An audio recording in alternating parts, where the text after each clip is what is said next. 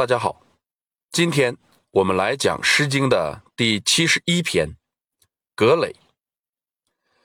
本篇作品是一首受了夫家委屈的女子的哀歌。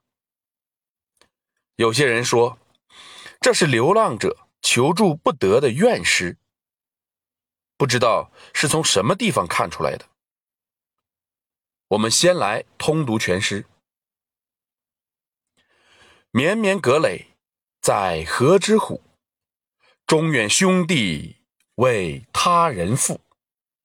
为他人父，亦莫我顾。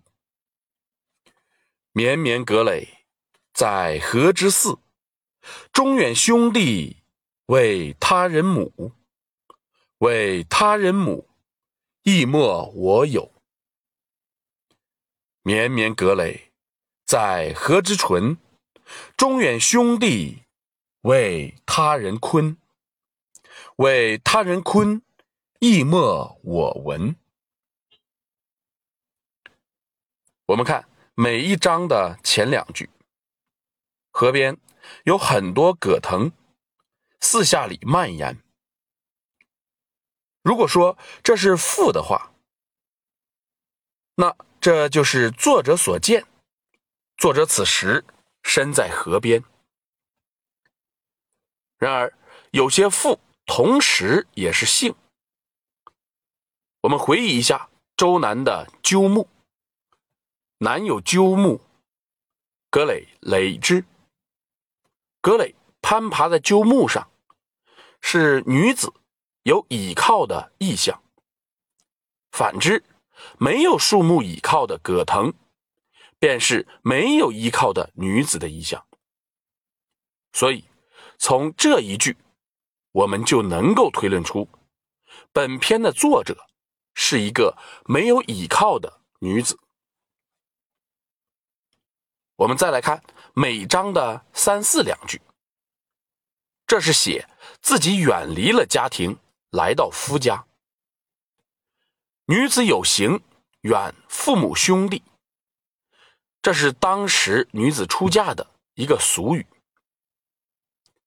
一般说，女子称丈夫的父母为舅姑，但其实称呼并不只是有一种，这个是比较书面化的称谓。我们看《孔雀东南飞》，焦仲卿妻是如何与自己的婆婆对话的呢？受母钱帛多，不堪母驱使。今日还家去，念母劳家里。他就是称呼婆婆为母。这两句并没有表现他如何没有依靠。我们继续看每章的五六句。此女来到夫家。